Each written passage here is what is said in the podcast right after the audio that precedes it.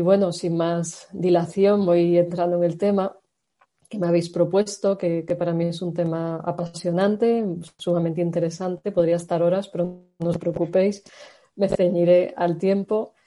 Y, también antes de empezar, eh, me gustaría que, cada uno se pare un momento a, pensar qué es para él el sentido y qué es la espiritualidad y si para cada cual tiene o no tiene que ver, porque sobre todo es una respuesta que ha de emanar de, lo más profundo de cada ser humano y que no se trata de aprender lo que yo os voy a contar y de meterlo en el disco duro y luego copiar, sino de, dejar que resuene en, nuestro sentir, que resuene en nuestra propia experiencia de vida y obviamente cada persona accederá a esa realidad de, la espiritualidad, de la profundidad, de su parte esencial de una manera distinta lo cual no quiere decir que, valga cualquier cosa, como, iré hablando, sino que cada ser humano tendrá una manera particular, aunque haya elementos comunes entre todos en, lo más profundo. O sea, no es inventar de cero, sino eh, que desde mi punto de vista, que es mi punto de vista, que no hay por qué compartir, pero mi punto de vista, eh, la espiritualidad nace de esa escucha de lo esencial que nos habita, parte de un autoconocimiento, parte de, una conexión con uno mismo, ahora lo iré eh, desarrollando un poco más, y esa conexión con lo profundo es lo que permite primero que, surjan preguntas y después vayan apareciendo posibles respuestas de tipo de conectar, o sea, de tipo espiritual y de tipo esencial que nos llevan al sentido. Bueno, hago aquí un comentario breve y vamos a entrar en ello en más detalle. Utilizo diapositivas para, que podéis seguir un esquema, quizás sea más sencillo seguirlo. Y, bueno, insisto en esto, que cada uno, según le resuene, según mm, sienta que tiene que ver con algo que le resulte verdadero, cada uno escuchándose y también pues viendo cómo cada palabra de lo que yo voy diciendo le llega, no le llega y dejándose ser cada uno quien sea, ¿no? Porque si no, insisto, podemos correr el riesgo de repetir cosas que dicen otros y en el fondo ya no llegamos a la espiritualidad, sino que desarrollamos ideas, mentalidades, ideologías que no serían espiritualidad y, al final no es espiritualidad. O sea, una idea de espiritualidad no es espiritualidad. O como decía el maestro Eckhart, que cuando tenemos una idea de Dios ya no es Dios, pues algo así, aunque haya ideas que nos sirvan de aproximación. Es decir, aferrarnos a una idea particular puede ser una manera de evadir la realidad. Igual que si yo me hago una idea de quién es mi hermana, mi madre, igual no la estoy viendo tal y como es, aunque la idea, en cierto sentido, puede ayudar a, tener una representación mental. Claro que sí, o sea, no es estar en el limbo, en el vacío, sino es eh, una escucha atenta a la realidad y a su vez cada uno con sus ideas, sus mapas y sus planteamientos. De ahí esa cuestión de mm, primero escuchémonos y a lo largo de mi charla yo os invito a quienes quieran tener una actitud de silencio, meditativa, de escucha y a ver qué le va provocando lo que yo digo, si tiene o no que ver con lo que se mueve en él o, nada, o, sea, o, algo, o todo. Bueno, estoy un poco jugando con las posibilidades. Vamos allá a hablar de este tema, como venía en, el, no sé cómo se llama, el flyer o el cartelito que habéis hecho tan claro, pues eh, tiene que ver con preguntas esenciales de la vida e incluso las preguntas últimas. Preguntas últimas son aquellas que van buscando respuestas radicales acerca de lo que somos, de lo que es la realidad, quién soy yo, cuál es mi realidad profunda, quiénes somos todos nosotros, qué hacemos aquí. O sea, no es preguntar la hora, sino buscar más esencialmente algo que defina la realidad a un nivel radical y que como soy yo quien percibe la realidad, la manera, me parece a mí primera, de entrar en relación con esa realidad es ver si mi yo, mi receptor de lo que ocurre, está afinado, lo estoy escuchando, sé lo que es o no sé lo que es, ¿no?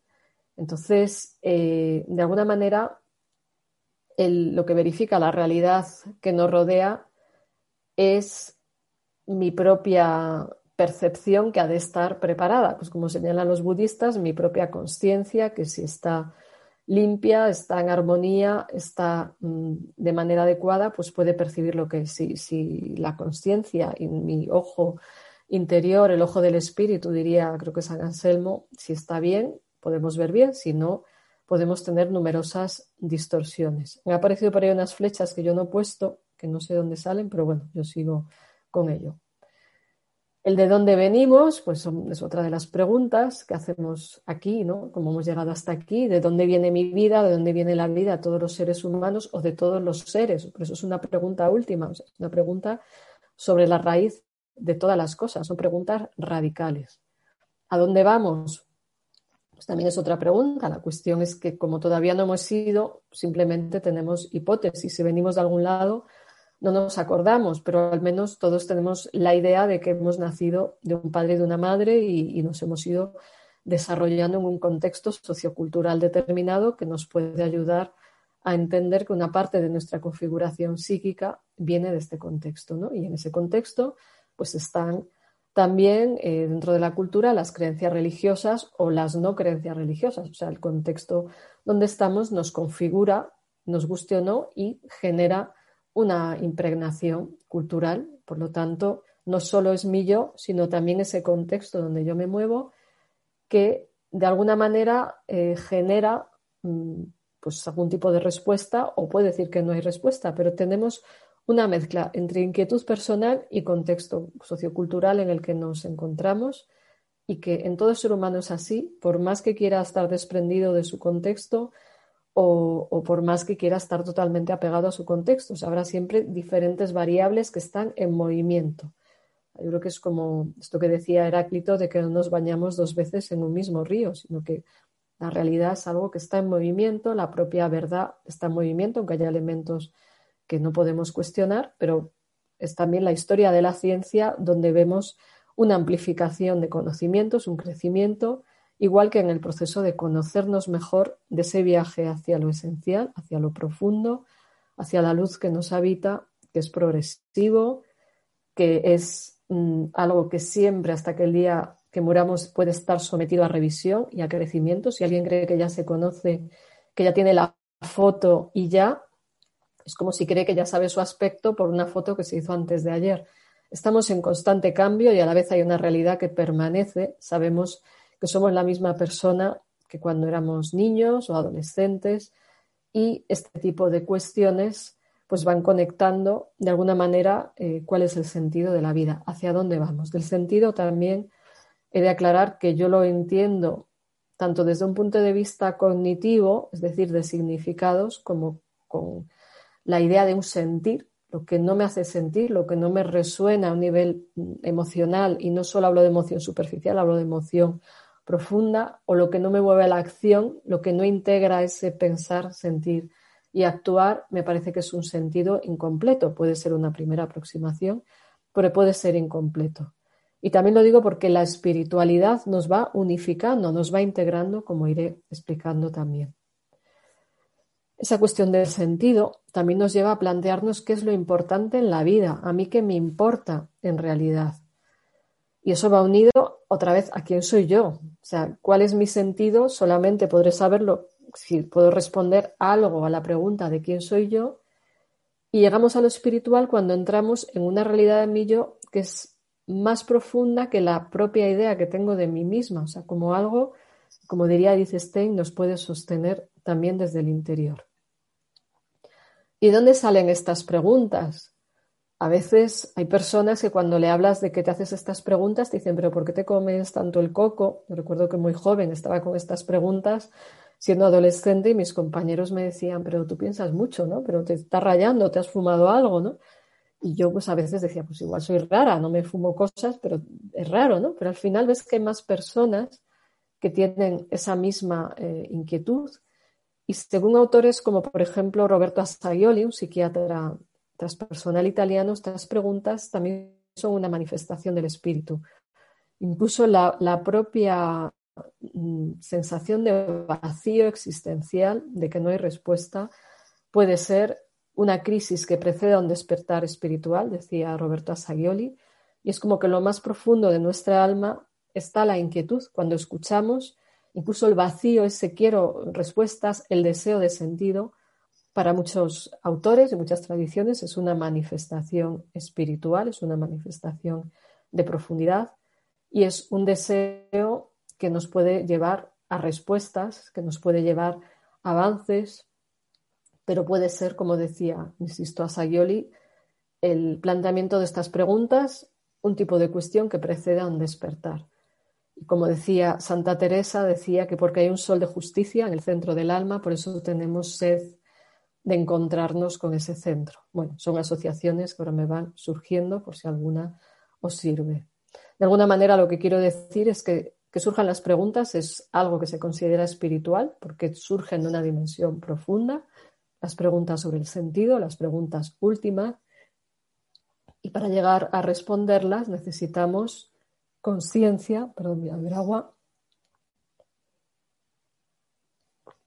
Necesitamos conciencia, es decir, darnos cuenta, poner atención, irnos despertando.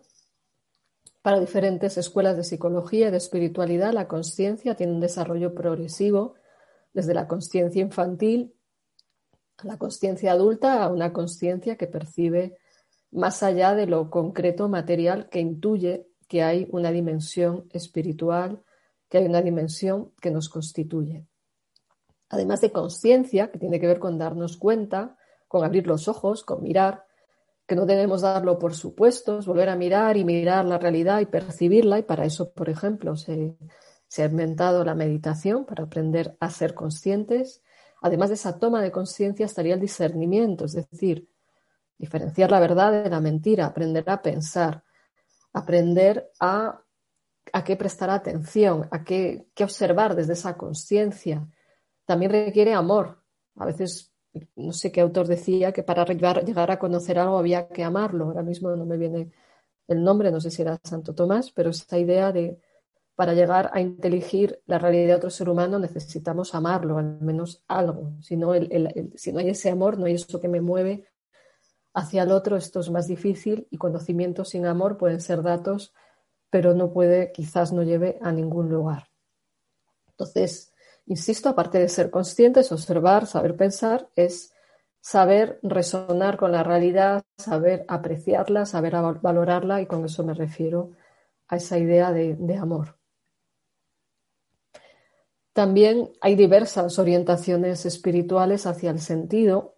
La mayoría surgen de modelos filosóficos, surgen de las grandes tradiciones espirituales, tradiciones sapienciales, etcétera, de grandes sabios de la humanidad que, por ejemplo, nos remiten a que en el fondo de nuestro corazón hay un anhelo de verdad, de bondad o de belleza, o no solo un anhelo, sino que cuando percibimos algo que emane verdad o bondad o belleza, hay una conexión o hay una correspondencia o hay una resonancia, no importa cómo lo queráis llamar, hay una conexión con algo que está dentro de nosotros.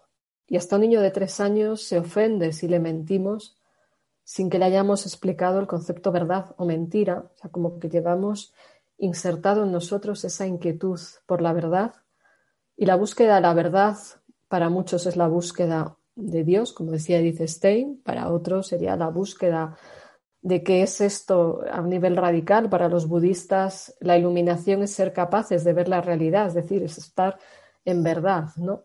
Que sería el concepto de humildad de Santa Teresa. Humildad es estar en verdad, o esa resonancia con el bien y la belleza que cuando tenemos ese ojo del espíritu limpio podemos ver, podemos apreciar.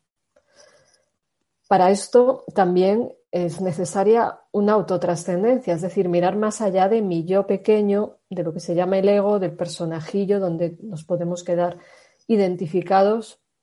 Entonces, el poder mirar más allá de mí, mirar a otro, mirar a la realidad, percibir más allá de mi idea de mí misma, que igual hay una realidad que me habita en lo profundo, como han dicho los místicos de diferentes tradiciones, pues también son parte de, es parte de las orientaciones hacia el sentido y que nos plantea que el sentido es más que un esquema previo, que un esquema mental, y quizás a veces da vértigo, ¿no? Que gente que cuando le dices que si que podría conocerse mejor, le surge la pregunta de ¿y si no me gusto? O que trascender los propios esquemas puede dar vértigo porque es mirar más allá de los propios mapas y eso nos genera inseguridad, ¿no? Pero a veces las falsas certezas son más peligrosas que la búsqueda de pseudoseguridades que se acaban derrumbando. Entonces, esa búsqueda quizás, que quizás lleve hasta el final de la vida, donde vamos encontrando datos que dan plenitud o que dan paz o que dan armonía, pues nos va llevando hacia el sentido. Insisto en esta idea que decía antes, de sentido como algo congruente que integra pensamiento, sentimiento y acciones, como una realidad que nos hace sentir unificados en relación con que no nos quedamos solo con algo que pienso, que a veces puede ser un primer paso, o no solo con algo que siento, que también puede ser un primer paso, o con algo que hago, que también puede ser un primer paso, sino que desde diferentes visiones, lo que nos va integrando, es decir, generando congruencia, nos acerca más a esa dimensión espiritual y también a un sentido último, un sentido más profundo de lo que es la vida. Bueno, obviamente la propia espiritualidad, esa vivencia de lo profundo que nos habita, la ética suele ser un buen referente de si alguien está o no en un camino espiritual mínimamente auténtico, para mí no hay espiritualidad sin amor, como iré comentando. Entonces, mm, si no hay frutos de amor, muchas veces son proyecciones del ego, narcisismos espirituales, etc. Entonces, un buen refrendo de la espiritualidad, que está en todas las tradiciones, todas las grandes tradiciones espirituales, es que haya una serie de comportamientos éticos que ojalá surjan del amor, si no, mientras tanto, por convivir tenemos que cumplir ciertas cuestiones de, respeto a otros, ¿no?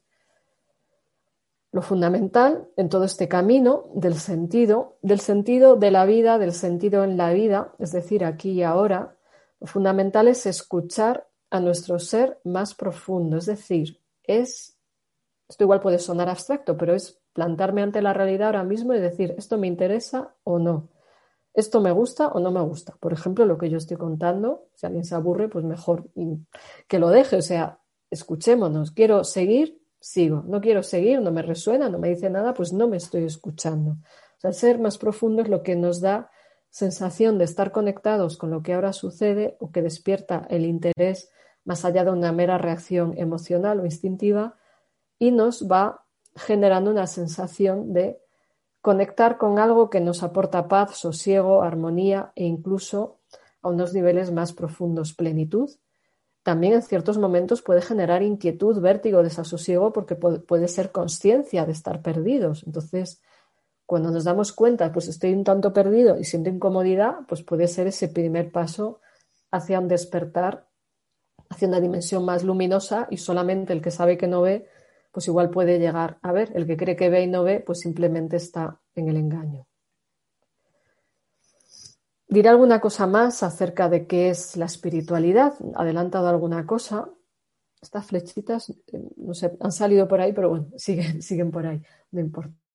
Bueno, ¿qué es la espiritualidad? Pues en primer lugar, para mí tiene que ver con amor al menos desde mi visión. Otros igual priorizan la verdad, otros igual priorizan la belleza, otros, según nuestra configuración psíquica, tendemos a priorizar una cosa u otra, pero yo creo que si no hay un mínimo de amor que favorezca un encuentro humano, esa espiritualidad puede ser algo ensimismado, puede ser algo narcisista.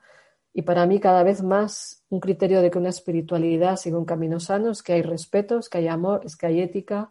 Y si no, pues creo que es una ideología o creo que puede haber toda una serie de distorsiones ideológicas pues que hacen mucho daño como sucede en las sectas y en los grupos sectarios. Entonces, para mí cada vez más, eh, ¿cómo saber si alguien es espiritual? Tiene ética, tiene respeto, tiene empatía, le importan los demás y además sí mismo, el mismo, si no puede ser una pose, ¿no? El amor empieza por uno mismo.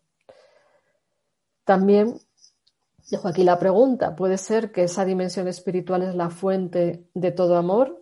Pues a mí me parece que sí, y no es porque lo diga yo, sino porque esto a mí me ha resonado con lo que dicen diferentes místicos y que hablan hasta de, no por ejemplo, Ibn Arabi habla de, que su religión es la religión del amor y que acoge todas las formas, todas las maneras de, acercarse a Dios, pues quizás sea un ideal llegar a esa capacidad de amar y acoger a todas las personas, sean o no como, como es una como es la que habla, ¿no? Sea uno como yo o sea uno como cada uno de vosotros. Puede tener que ver con un despertar del corazón, pues quizás el corazón entendido no como algo meramente emocional, sino como esa dimensión profunda que resuena con la verdad, con la bondad, con la belleza. Y voy a Víctor Frank, que dice esto de que la salvación del hombre está en el amor y a través del amor. Ese amor a él le salvó de esas horribles experiencias en los campos de concentración. A él le hizo mm, trascender sus propios deseos de suicidio en algún momento que no podía más en aquellos campos, cuando algunas personas le dijeron que él no podía morir porque necesitaban sus charlas motivadoras cada noche y toda la ayuda que él prestaba. Entonces, ese darse cuenta de su responsabilidad en la relación con los demás, pues le ayudó a estar eh, en, en esa situación tan horrible y sobrevivir. Le da fuerzas para seguir viviendo, como pongo aquí, y lo relaciona también con la entrega personal como un aspecto de la unidad personal. Voy a salir un momento de la presentación a ver si me libro de esas flechas que aparecieron y vuelvo a, ponerla. A ver, nuevamente la vuelvo a poner y creo que ya, sí, ya se han ido. Bueno, de esto que voy diciendo podéis plantearos pues qué os dice, qué os sugiere, como iba diciendo al principio. Aporto algunas otras definiciones, según algún autor, hay tantas definiciones de espiritualidad, quizás como personas, pero vamos a ver elementos comunes y si algo de lo que yo os planteo os resuena con vuestra manera de entender la espiritualidad. Por ejemplo, muchas personas consideran que tiene que ver con elementos intangibles de la vida, ya hablo del amor, de la ética, también de la compasión, Autores como Asagioli lo la consideran conectada con la creatividad, como que el conectar con esa dimensión profunda facilita una inspiración que trae buenas ideas. Ya ha señalado lo que es la conciencia, lo que sería lo sagrado, lo profundo, la capacidad de tener una consistencia interna también parece importante, o la posibilidad de encontrar plenitud, vida interior o llegar a un nivel de autoconocimiento que facilite la conexión con esa dimensión de profundidad. Todo esto es intangible, no lo podemos ni pesar ni medir, pero parece que es algo fundamental y esencial para muchas personas. También vemos la espiritualidad como algo que implicaría relaciones armónicas con uno mismo, con los demás, asimismo una conexión con uno mismo y con los demás. Señalo uno mismo porque a veces uno cree que solo estar hacia afuera y no ve que sin estar conectado con quién es, al final puede ser un mero personaje, o puede ser un parche, o puede ser un pseudo sentido donde una persona solo se vuelca afuera y no sabe ni quién es. ¿no? También para algunas personas la conexión con la naturaleza puede ser una fuente de espiritualidad o la conexión con Dios o con una realidad superior. Autores como dice Stein hablan de algo que les sostiene desde el interior en momentos de gran sufrimiento y esta es una experiencia humana también universal a lo largo de las diferentes culturas. Para otros sería lo que da una sensación de significado y propósito, así como de trascendencia, es decir, mirar más allá de mi yo, de mi ego, y estimularía a los individuos a vivir plenamente. Así que, según esa definición de espiritualidad, había una, una, conexión clara entre conectar con esa dimensión espiritual y que de ahí emerja el significado y el propósito y se favorezca esa unidad de la persona de la que hablaba previamente. Ya he señalado esto de ser conscientes de la realidad, pero no solamente de la realidad, sino del sentido último de todo y de la vida. O sea, no es tenerlo todo resuelto, sino al menos tener una intuición, una impresión, una sensación de que hay algo que podría estar en la raíz de todas las cosas, más que como creencia, yo creo que como experiencia, por eso hablo de intuición, que pueda dar la sensación de que algo más sostiene que una mera idea, que una mera emoción, que una mera acción, sino algo que va uniendo e integrando. Y como acercarse a una fuente del ser, insisto en lo del amor, que por ejemplo es una experiencia que surge en meditación, como compasión, si estamos en el contexto budista, como amor incondicional o simplemente como amor en contextos judio-cristianos, musulmanes. Entonces, como una fuente de la que emana amor y desde donde, desde donde uno puede darse y que se vive como algo que, se conecta desde el interior o como algo que se percibe en las personas que se vea como más conectada. Para algunos es también como una especie de, despertar. Puede ser como un primer flash que se da, una conexión con algo que, resulta inspirador, como la percepción de algo luminoso en uno, en la, en la realidad exterior, en la naturaleza, como antes decía, en un hecho significativo de la vida, en algo que en un momento dado me llena, en descubrir algo que me apasiona y que me da además esa paz, armonía o me despierta una búsqueda, pues todo eso tiene que ver con conciencia de la realidad. En Víctor Frank, ya que estamos en la Asociación Víctor Frank de Murcia, hay que hablar también de Víctor Frank, porque también me parece un autor a mí apasionante. Para él lo espiritual sería la realidad más auténtica de la persona y la que posibilita la libertad y lleva a la responsabilidad personal. Me he comido el verbo. O sea, de alguna manera esa dimensión ayudaría a que, a que seamos más quienes somos. Por eso es la realidad más auténtica y da una libertad de ser frente a una serie de condicionamientos, opiniones externas, convencionalismos, para que cada uno sea quien es y él mismo en esos campos le daba libertad interior para que las circunstancias externas no pudieran con él y no le destruyeran. Él habla de una dimensión profunda y esencial que integra, también habla de que eso espiritual unifica, integra, por eso pongo unidad, permite que tengamos más congruencia en la medida que vamos conectándonos más con ese centro personal para Carl Gustav Jung, por ejemplo, sería llegar a conectar con el sí mismo, la imagen de Dios en el hombre, decía él. Lo llamemos como lo, lo llamemos, parece que es una dimensión radical, experimentada por muchas personas, de manera en general intermitente, y los grandes místicos y santos llegan a una conexión pues que para ellos es constante y una fuente de vida fundamental. Para Frank tiene que ver con la búsqueda de un sentido en relación con lo que ya he dicho. O sea, la propia búsqueda para él tiene una fuente espiritual.